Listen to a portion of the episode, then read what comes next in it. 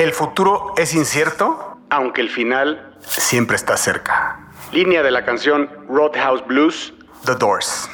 Bienvenidos, bienvenidas y bienvenides a este podcast llamado Mundo Futuro, en donde no somos adivinos ni poseedores de una bola de cristal, ni tampoco somos ningunos chamanes. Simplemente somos tres grandes amigos con más de 25 años de experiencia contando la historia y la evolución de la tecnología en nuestras vidas. En este espacio nos aventuramos a explorar el futuro no con la pretensión de predecirlo, sino con el objetivo de entenderlo mejor. Y lo que descubrimos queremos compartirlo con ustedes, para que puedan mejorar su propia visión del mundo o simplemente tener una buena charla de café. Mi nombre afortunadamente sigue siendo Jorge Alor, grabando desde la Ciudad de México y quiero darle la bienvenida, como todos nuestros episodios, desde la ciudad de Seattle, Washington, un señor que lleva más de 20 años trabajando en una de las grandes empresas de tecnología de este mundo llamada Microsoft, específicamente en el área de videojuegos y el que fuera el editor en jefe de la mil veces heroica revista Sputnik, el señor Jamie Lemon. Señor Jaime Limón, ¿cómo estás y de qué vamos a hablar hoy? Don Jorge, don Emilio, Don Mario, un placer, como siempre, feliz aquí estar con ustedes. Hoy te dijiste 20, acabo de cumplir, créanlo o no, 25 años trabajando en Microsoft. 25 años. a la chingada. Ya, te toca hasta el nombre en la pared y este, pero lo más impactante es que cuando lo, lo mencionaron en una junta, tengo varios compañeros que no habían ni nacido cuando yo ya estaba trabajando aquí. Entonces soy, ya soy parte del mobiliario, ya tengo mi número aquí de referencia. Felicidades, James, qué chido. Oye, ¿y las acciones, apá? Eh, las acciones ahí guardadas, pero este, gracias, señor Satya Nadella, por revivir la, la empresa. Muy contentos. Y aquí listos para arrancar un episodio más. Vamos a platicar sobre el futuro de la energía solar. Va a estar muy chido. Puros amigos millonarios tengo. Eh, otro que se la vive viajando. Ah, cabrón. ¿Dónde? ¿Cuáles? Preséntalos. Se lo vive viajando, no se hagan. Este, y el día de hoy no es la excepción. Generalmente el señor está en, el- en- en la costa oeste, en, en San Francisco. Ahora no. Fíjense que como él es conferencista, es famoso, es influencer, es trader, empresario. En esta, en esta ocasión está dando una conferencia en donde creen en Jamaica. Así es, el señor camuflajeado con su gorra tejida en tres colores y sus rastas postizas, me lo imagino, el señor Mario Marley desde Jamaica. Dinos qué estás haciendo por allá, cómo estás y de qué vamos a hablar, querido Mayito. Mis carnales, ¿cómo están? Pues aquí con este tueste que me protege y que me salva completamente, que me hace camuflaje para poder eh, pasar por un local. Me faltan las rastas y sobre todo yo no he visto muchas rastas canosas, cabrón. Tú no sé si ustedes sí han visto rastas canosas, pero Sí, claro, claro. Sí, claro. yo no he visto. Oye, y te, te falta el toque también, ¿no? O ya traes uno encima. Bueno, primero de- no sé de qué toque hables, si es el, si es el toque de la sanísima sativa. de elegancia. Yo pensé que te estabas refiriendo a la sativa. toque del reggae. Y la sativa está con nosotros. Bueno, yo voy a hablar, damas y caballeros, les saludo con todo el gusto del mundo, con todo el placer, con toda la felicidad desde efectivamente la ciudad de Kingston, en Jamaica. Y sí, la verdad es que estoy muy contento de estar acá en un evento que me hicieron favor de invitar para hablar del futuro del desarrollo de videojuegos independiente. Vamos a moderar un panel, no me toca dar conferencia, es más bien moderar un panel con leyendas vivas del desarrollo de videojuegos en Latinoamérica. James, paréntesis, ¿te acuerdas de Congregate? Sí, claro. Bueno, pues Congregate compró una empresa chilena el año pasado, que son muy amigos míos desde hace muchos años, que se llamaba Gamaga. Felicidades a ellos porque Congregate les metió un billetón y bueno, pues estoy muy contento de estar acá. Bueno, yo les voy a hablar de una situación un poco densa, pero bien interesante. Les voy a hablar de emuladores humanos, emuladores cerebrales que van a reinar el planeta en los próximos entre 50 y 100 años, según algunas personas que están empezando a aterrizar todo este avance tremendo que estamos sufriendo con la inteligencia artificial y cómo se nos viene encima un futuro que ni nos imaginamos. A mí me toca, como siempre, pedirle, solicitarle que nos aviente un bolillo, ese bolillo que nos alimenta y que nos motiva para seguir grabando este ejercicio auditivo con todo el cariño y por el puro gusto. La verdad es que estamos contentos, como siempre, de ver el crecimiento y las ganas con las que muchas personas nos dicen vía Twitter, sobre todo, que nos están escuchando. Así que póngase cómodo, póngase cómoda. Bienvenidos y bienvenidas. Y como dice el woke de mi padrino, Jorge Alor, bienvenides. Esto es Mundo Futuro. Mundo, mundo futuro. Mundo futuro. El principio del fin. Es una producción de Sonoro. Con Jorge Alor, Mario Valle y Jaime Limón.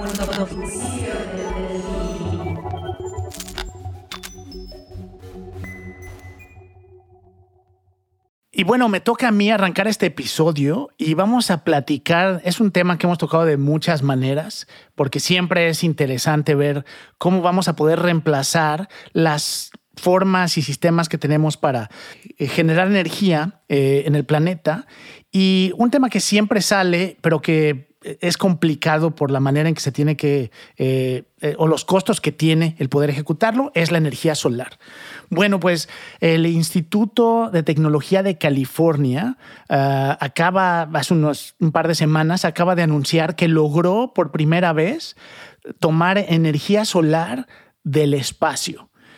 Y básicamente lo que están haciendo es recopilando esta energía solar desde un satélite, enviándola vía microondas hacia la Tierra, es decir, no hay un cable de por medio, y tienen un sistema el cual recibe esas microondas y las transforma en energía.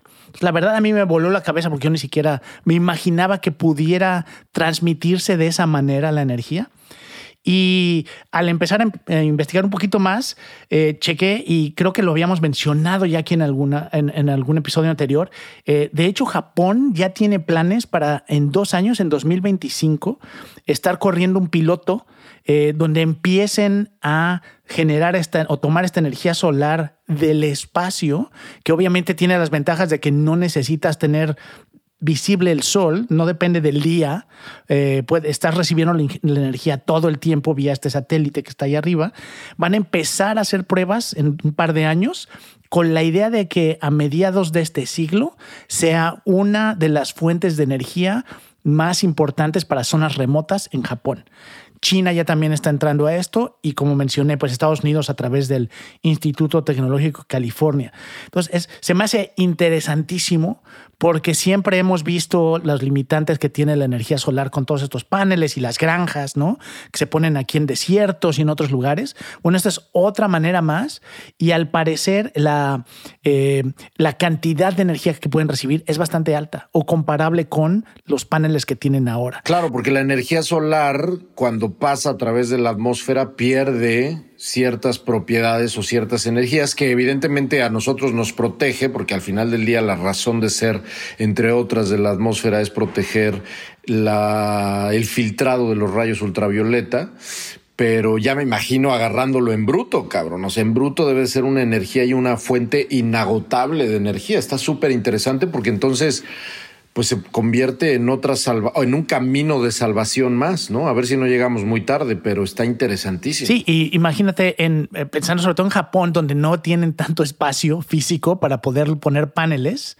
Bueno, pues a través de estos eh, sistemas que quieren poner 36 mil kilómetros de altitud, eh, podrían estar ocupando y recibiendo la información sin necesitar estas granjas no tan grandes. ¿Cómo es que baja entonces la energía para repetirle al auditorio? Microondas, microondas. Entonces tienen un sistema que traduce la energía a microondas, la envían de manera muy precisa a estos receptores y el receptor y el sistema que tienen aquí la traduce otra vez en energía lo cual me voló a mí la cabeza que pudiera existir eso, ¿no? Fíjate, James, que una de las noticias ahora que, ahorita que lo estabas diciendo me llamó la atención que justo leí en la semana de noticias más apocalípticas, ¿no? Que es que la NASA mandó una sonda al Sol y justo estaban diciendo que esta sonda ya alcanzó el Sol, ya está viendo los eh, solar winds, los, vientos solares que hay y de alguna forma, bueno, que, esto, que son los vientos solares? Son estas partículas de Sol que se mueven a millones y, así a millones de kilómetros por hora, así tal cual, y que junto con los campos magnéticos del Sol este, pues hacen diferentes eh, oleadas, digamos, ¿no? Entonces eh, son, eh, digamos, como flamas que salen a, mil, a millones de kilómetros por hora. Y, está la, la, sonda vaticinó de alguna forma que podría haber en los próximos meses una serie de, que, ya ha habido, tormentas, las famosas tormentas solares, pero que en este caso podría haber una que podría dejarnos sin internet por días, meses o incluso por años. ¿Cómo? Pues llevándose de corbata a todos los satélites que hacen Internet posible. Entonces, eh, están ahorita como tratando de investigar todo lo que esta sonda pues realmente está mandando de información y tratando de corroborar si es verdad o, no que, se, que, esto suceda. Pero pruebe, véanlo, si ustedes quieren saber más, la sonda em, se llama Parker. y justo acaba de hacer bueno, digamos entre comillas, contacto con el sol, eh, eh, pero, pero pues trajo toda esta data y, me parece, me parece súper apocalíptico lo que yo estoy diciendo a pesar de, tu noticia utópica, este, pero, pero creo que esta podría, podría estar cimentado. Claro que también puede ser muy Y2K o, o muy final de la humanidad de AI, pero, pero creo que eh, esto de los, de los vientos solares sí es algo real eh, y si ha estado pasando, vaya, incluso nos han habido señales de que la gente no salga en los últimos años que se han detectado, pero en esta vez sí podría ser algo mayor. Que, que, bueno, imagínense ese futuro que nadie imagina que así tipo, no sé, me la estoy imaginando tipo una locura, tipo pandemia donde nos quedamos todos este, análogos por años. Son de estos momentos de humildad, ¿no? Que nos recuerda cómo vivimos por el sol, existimos por el sol y en cualquier momento podríamos dejar de existir, este, o la vida dejaría de ser como la conocemos en base a un estornudo del sol, ¿no? Entonces, sí, son, son cosas bien interesantes cuando empiezas a conectar, como dices, ¿no? Los extremos, tanto las posibilidades eh, buenas o las cosas buenas que podríamos tomar de, del sol hasta dejar de existir. Estás escuchando, estás escuchando, escuchando. Mundo futuro, mundo futuro. Y bueno, yo quería hablar de eh, los japoneses eh, que vuelven a hacer de las suyas. Y se acuerdan que habíamos hablado hace cinco episodios de que por medio de MRI eh, alguien había podido recrear ciertas figuras recurriendo a Stable Diffusion.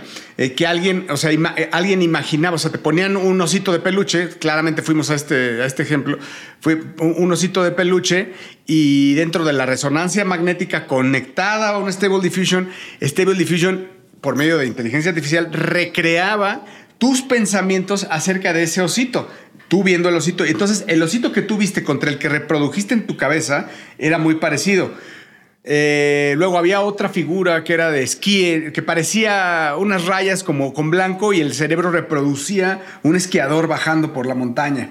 Eh, y un tren, por ejemplo. Y, entonces, otra cosa, no le pusieron eh, el tren, sino que se lo imaginara y reprodujo en su cabeza un tren que se veía claramente, ¿no? Entonces, bueno, pues retomando esta forma, esta tecnología, vamos a decir, esta serie de tecnologías, los japoneses ahora lo que hicieron fue, están tratando de conectar igual el MRI a tu cabeza, pero dormido toda la noche para que después con el software están recreando videosecuencias que captan de tu sueño y lo están por medio del software reproduciendo para que lo puedas ver en una película, lo que soñaste. O sea, imagínense eso, este, porque ahorita pues es, es, es, algo pues de, de, research y de, de, de MRI, pero, pero vaya, o sea, ya está la intención, es lo que quiero decir, ya está la intención de poder ver, compartir, imagínense nuestros sueños hechos a video y por qué no, como platicamos con Mario, por qué no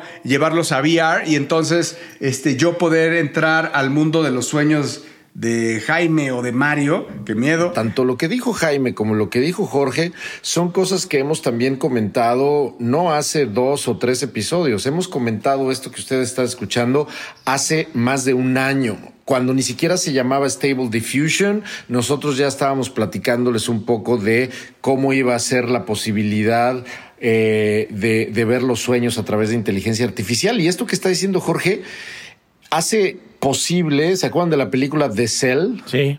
Con este Con Jennifer López y, y Vincent D'Onofrio. Vincent D'Onofrio, sí. Es un peliculón, si no la ha visto, tienen que verla. Es una de mis películas favoritas porque justamente trata de cómo Jennifer López, que es una psicoterapeuta, se mete a la mente y a los sueños de Vincent D'Onofrio, que es un asesino en serie, que está en coma y que está soñando y se mete al mundo más terrorífico que ustedes podrían imaginarse. Ahora imagínense esto vuelto a la realidad, pero a lo mejor no en la realidad física, pero en la realidad virtual, gracias a la inteligencia artificial. O te vas a Inception, ¿no? También. Toda esta fantasía o ciencia ficción, que cada vez es menos ficción, de poder tener esa interfase hacia el cerebro, ¿no? Ya sea tú despierto o ahora como tú dices, Jorge, ¿no? En estos ejemplos de tú dormido, pero el poder primero leer lo que estás pensando y el paso que sigue es interactuar con eso, ¿no?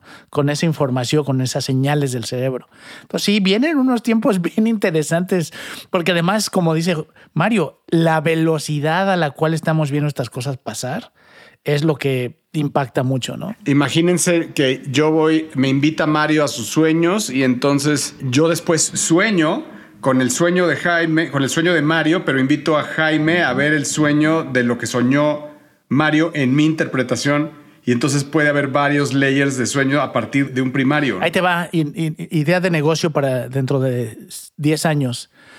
Este, sueños de celebridades. Las celebridades guardan sus sueños y te cobran por poder entrar a los sueños de Taylor Swift. Es el siguiente paso en el entretenimiento. Wow, descubriendo sus más puras fantasías. Swifties. E- evitas toda esta reventa, ¿no? Este modelo de reventa. Aquí yo, eh, y pensando en, pensando en reventa de sueños, pero eh, desde que yo me mudé para acá, yo no sé a ti, Mario, eh, qué tanto vas, qué tanto vas a conciertos, pero el modelo de reventa aquí es impresionante porque es legal. Entonces al rato vamos a tener eso, pero con los sueños, donde vas a poder, si no alcanzaste boleto para el sueño, pues a lo mejor toca uno de reventa. Y la siguiente que quería comentarles es a modo nada más de, de echar chorcha, porque la verdad es que eh, no sé cómo interpretarlo, es que Paul McCartney está usando AI para lo que él dice en sus propias palabras, crear el último disco de los Beatles. Es recrear las voces, quizás podría ser eh, eh, también eh, recrear las letras, ¿no? Porque podría incluso y ayudarlo con la música, porque es lo que el AI hace. Entonces, pues a mí me parece interesante el ejercicio. Sé que los puristas y ortodoxos como tú, James, no lo aprueban, pero a mí, a mí sí me gustaría escucharlo, nada más por, por, por el gusto. Yo soy muy fan de los Beatles, considero, con, con todas las palabras, se lo voy a decir al señor Mario Valle, es la mejor banda sobre la tierra. Sí.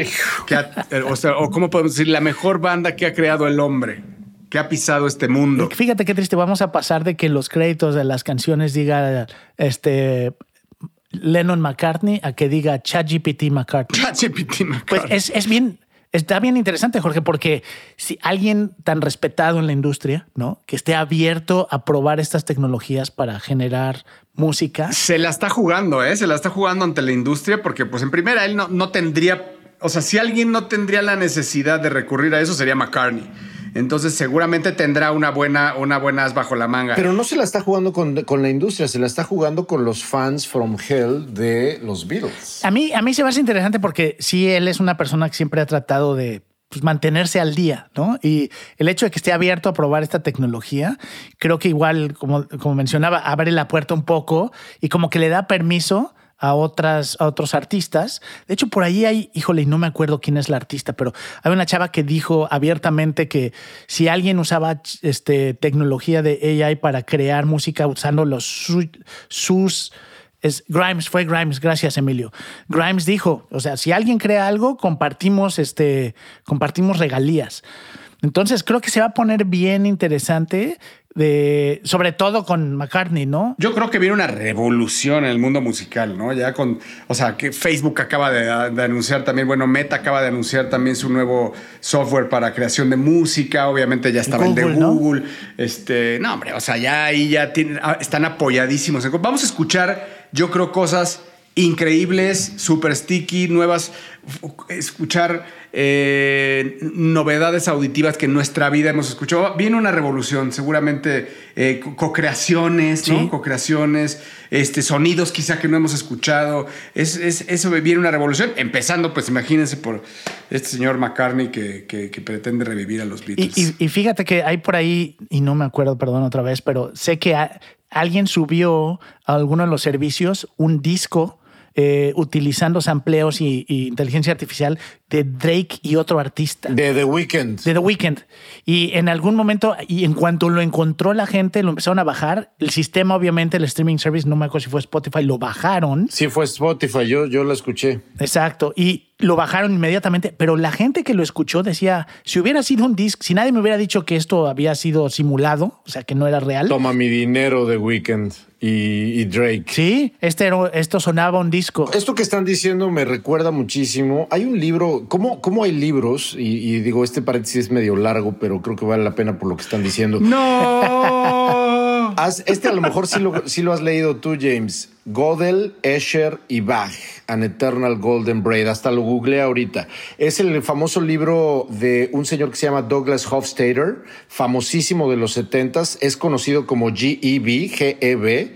Es un librazazazo de esos que te derrotan. O sea, yo no lo he podido leer totalmente, lo he leído a pedazos durante los últimos tres, cuatro años eh, y es un libro que explora a través de matemáticas, arte, música, lenguaje, eh, eh, el humor, que son cosas que le apasionaban a este güey en los setentas explora justamente las grandes preguntas de cómo funciona la inteligencia. Este libro, para acabar pronto, es uno de los libros que es considerado como una gran inspiración para computer sciences, scientists, ¿no? Científicos que estudian cómputo y matemáticas para hacer inteligencia artificial. El punto es que este güey, acuérdense que incluso alguna vez lo platicamos acá, este mismo güey era uno de los grandes detractores de la inteligencia artificial con Google específicamente, diciendo que si la inteligencia artificial y esto lo hizo en una junta del 2014, me acuerdo.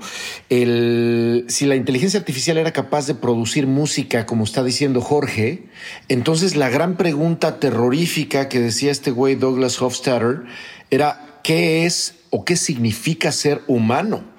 La, la, la- la sola significación de ser humano como Bach, como Chopin, como Beethoven, que escriben unas chingonerías y que el espíritu humano se aterriza en notas de música, si una inteligencia artificial es capaz de hacer lo mismo, entonces como que downgradean muy cabrón el nivel de ser humano, porque entonces nos pone literalmente en un nivel completamente físico y cero espiritual. Eso a mí me parece bien cabrón y lo quise mencionar ahorita porque es cierto, se vienen cosas bien cabronas y este güey en 2014 ni se imaginaba que Paul McCartney, ya no te estoy diciendo un pirata o un hacker, Paul McCartney iba a considerar grabar un disco de los Beatles con dos cabrones muertos, reproducidos, reproducidos por inteligencia artificial. Vámonos, damas y caballeros, vámonos todos en orden,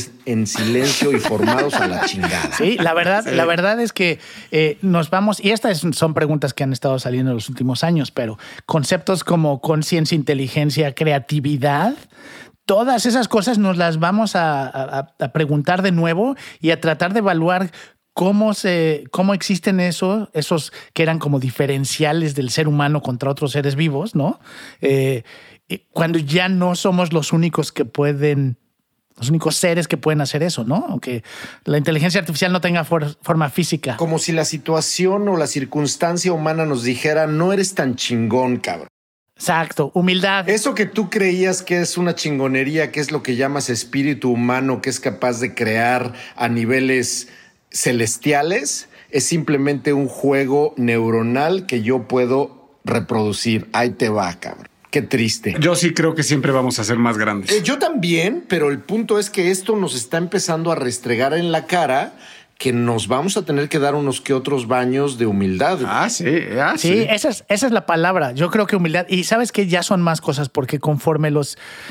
Desde todo, ¿no? Desde si hay vida en el espacio y si vamos a ver extraterrestres, hasta lo- cómo empezamos a darnos cuenta o seguimos dándonos cuenta de que qué poco sabemos y qué poco percibimos de lo que es el universo. Este va a ser así como vamos a tener estos avances en este mundo futuro. Este vamos a tener estos avances tan grandes, van a venir con unos baños de humildad bien fuertes. Y qué frágiles, ¿no? O sea, fragilidad ante todo. Creo que eso es, eso es, eso es. O sea, somos frágiles ante nuestra propia naturaleza, ante nuestra propia existencia, nuestra propia tecnología, ¿no? Somos frágiles ante, ante, la, ante la inteligencia artificial es una, somos frágiles ante un posible virus fabricado, somos frágiles eh, por los, los vientos solares, somos frágiles por nuestra propia evolución, por, por nosotros mismos y nuestras propias guerras. Por todos lados hay fragilidad. No te das cuenta más que tener esa humildad y- y- y- y serenidad para, enten- para entenderlo y ser capaz de, de procesarlo si no quieres vivir en una ansiedad continua. Yo los dejo con un tema que es señor AMLO, interpretado por un AI, una canción que se llama A Cruel Angel's Thesis, que es el tema de entrada de Evangelion. No puede ser, güey. ¿Quién hace eso, güey? En japonés, pero es en japonés. En japonés, güey. A ver, ponla, por favor. Se la voy a pasar ahorita a Emilio para que nos haga favor de ponerla ahora.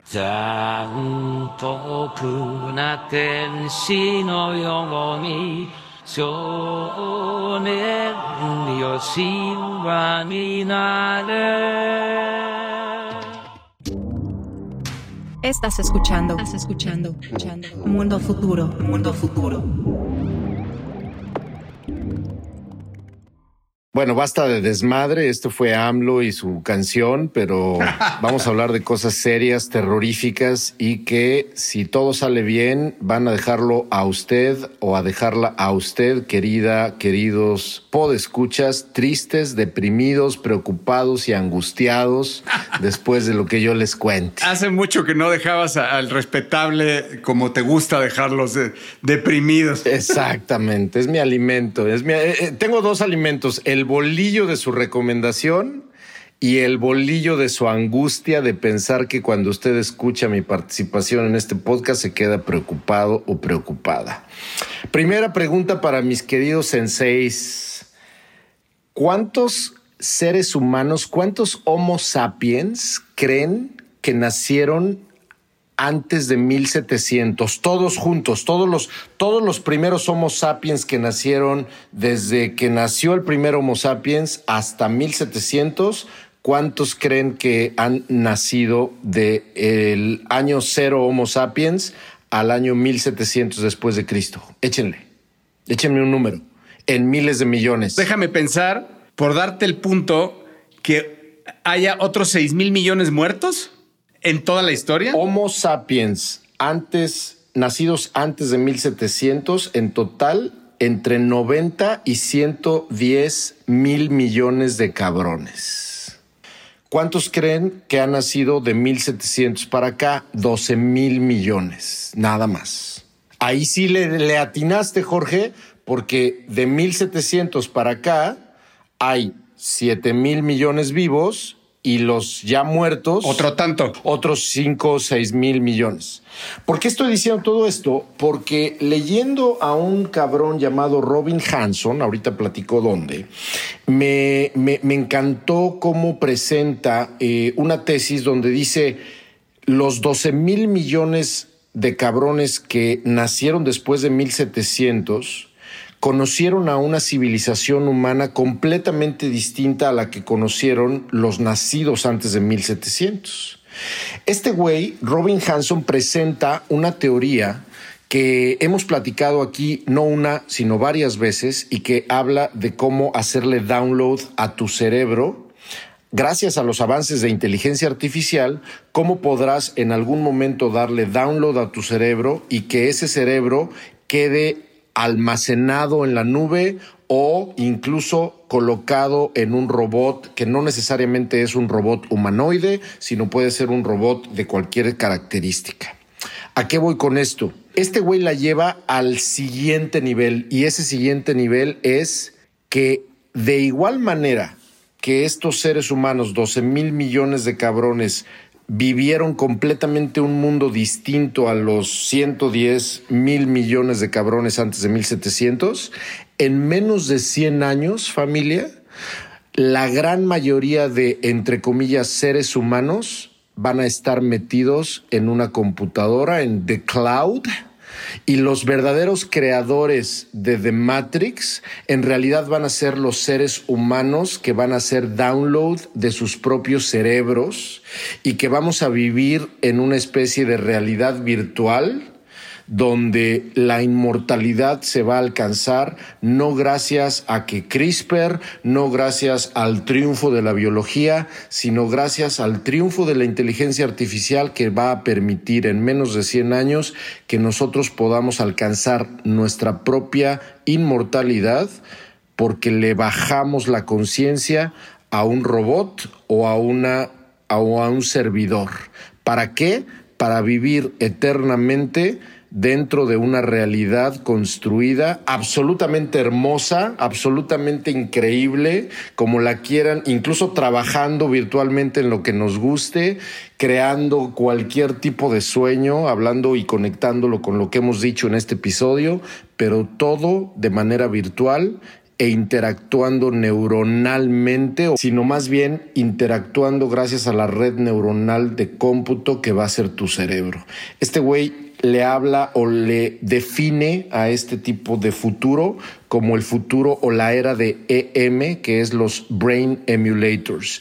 Ya no estamos hablando de robots, no estamos hablando de la General Artificial Intelligence, no estamos hablando de que la inteligencia artificial nos va a extinguir, estamos hablando de otro tipo de ser humano y ese tipo de ser humano va a vivir en una realidad virtual y no va a necesitar comer, no va a necesitar hacer ejercicio, no va a necesitar hacer absolutamente nada físico. Tremendo lo que acabas de decir, me parece a mí, y que, y que además quisiera agregar, a ver qué te parece, que nada nos dice que lo que estamos viviendo hoy no sea una parte de ese layer. O sea, que también estemos viviendo en esa simulación. Claro, que vayamos en camino hacia allá, ¿no? Exactamente, que no, que, que este mundo, o sea, estamos viviendo. Ah, que ya seamos. Eh, Ya seamos. Claro. Y estemos caminando hacia otro layer que puede llevar a otro layer y estar viviendo Claro. simulaciones dentro de las simulaciones. Hay una teoría real que, que habla que estamos viviendo una simulación, por supuesto, ¿no? Más allá de Baudelaire. Y entonces nuestras, nu- nuestras conciencias actuales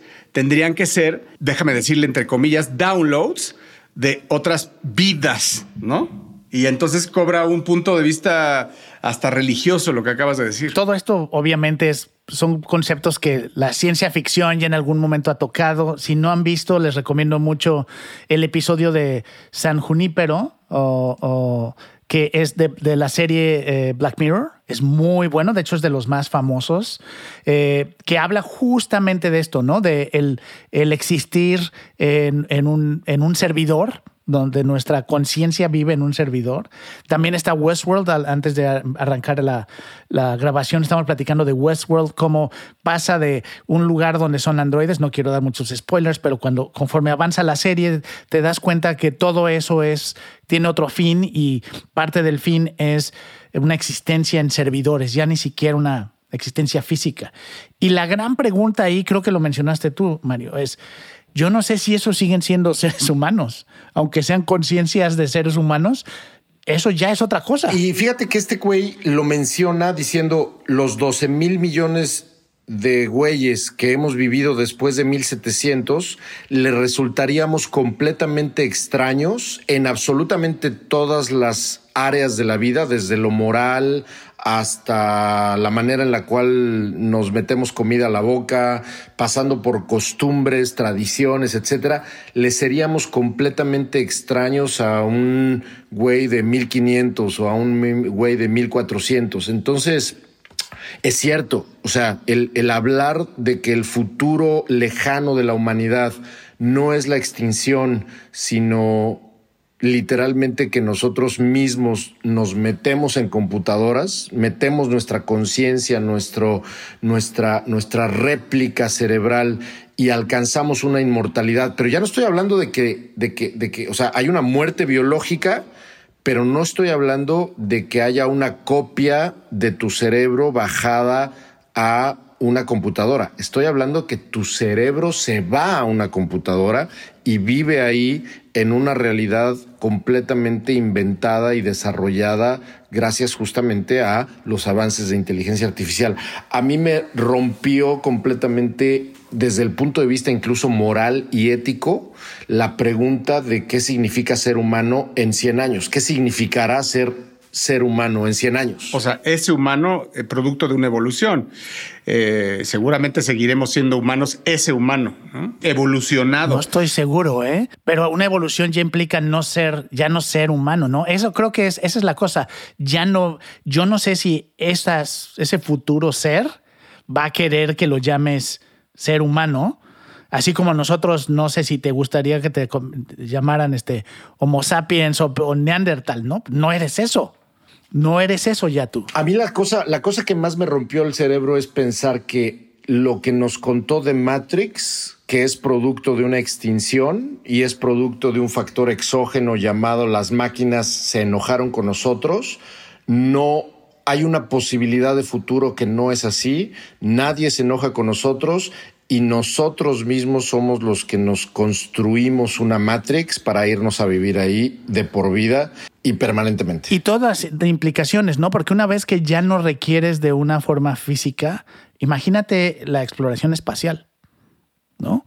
A lo mejor la primer colonia en un planeta fuera de esta, de, de este sistema solar o en este sistema solar son conciencias que pueden controlar dentro de una computadora. Es un disco duro que mandas a Marte y ese disco duro controla robots o aparatos que existen allá. Pero, de nuevo, yo- esos ya no son seres humanos. Va a estar muy interesante. Quise ponerles esta nota ligera, ¿verdad? Porque fue una nota ligera, eh, para que verdaderamente nos pongamos a pensar que los futuros que se desprenden, y cuando hablo de los futuros, estamos hablando, acuérdense que aquí nos gusta hablar de futuros también a largo plazo, los futuros que se desprenden de los avances vertiginosos que está teniendo la inteligencia artificial nos pueden dar tres o cuatro cachetadas existenciales en la cara que, que, que nos cambien por completo la perspectiva de existencia. Seguramente nos las darán. Me queda clarísimo que estamos viviendo el fin de una era, ¿no? Y nosotros estamos siendo testigos del último modelo de los humanos as we know it. Eso, esta generación nos va a tocar ver el fin de la humanidad como la conocíamos. Y, eso me hace disfrutar cada día más esto, ¿no? Y, y realmente es, es algo que nos hemos, dado, nos hemos ido dando cuenta conforme avanzamos. Eh, nosotros, nosotros contando, como decía al principio del, de- del- del podcast, que nos hemos ido dando cuenta cómo hemos ido evolucionando el, suceso tecnológico, que en un principio era cómo nos vamos a comunicar, cómo vamos a hacer socialmente, y ahora estamos hablando de cómo nos vamos a transformar como humanidad. 25 años después, solo 25 años después es impactante, es impactante. O sea, el, el- el avance sin, sin tomar en cuenta el boost de la inteligencia artificial que nos dará en los próximos 10 años, ¿no? Así que ese es, queridos podescuchas, a lo que nos referimos con la frase el principio del fin. Es exactamente a eso nos refer- referimos cuando anunciamos Mundo Futuro, el principio del fin. Pues muchísimas gracias por acompañarnos. Espero que eh, los hayamos dejado reflexionando, por lo menos, no tristes, no contentos quizá, pero sí reflexionando. Les agradecemos de todo corazón que nos acompañen cada día, somos más y nos despedimos siempre. nos- Si nos quiere seguir en Twitter o si quiere nada más siga al señor Mario Valle porque es el único que todos le escriben. Entonces, este, pues ya sígalo, ya de plano, ya nosotros no nos pelen. No, pero también sigan estos dos este, Gen X's venerables. Arroba Bill Benny si quiere eh, escuchar al portavoz de este, de este podcast. Si quiere eh, acompañarnos en la vida de Twitter al señor Limón y a mí, arroba Mr. Lemon y su servidor, arroba El Padrino. Este podcast es una producción excelsa del señor Emilio Miller que como siempre está allá, usted no lo ve, pero dice, dice hola para todos ustedes. Así que con esto nos despedimos. Un placer estar con ustedes. Nos escuchamos la próxima semana. Adiós.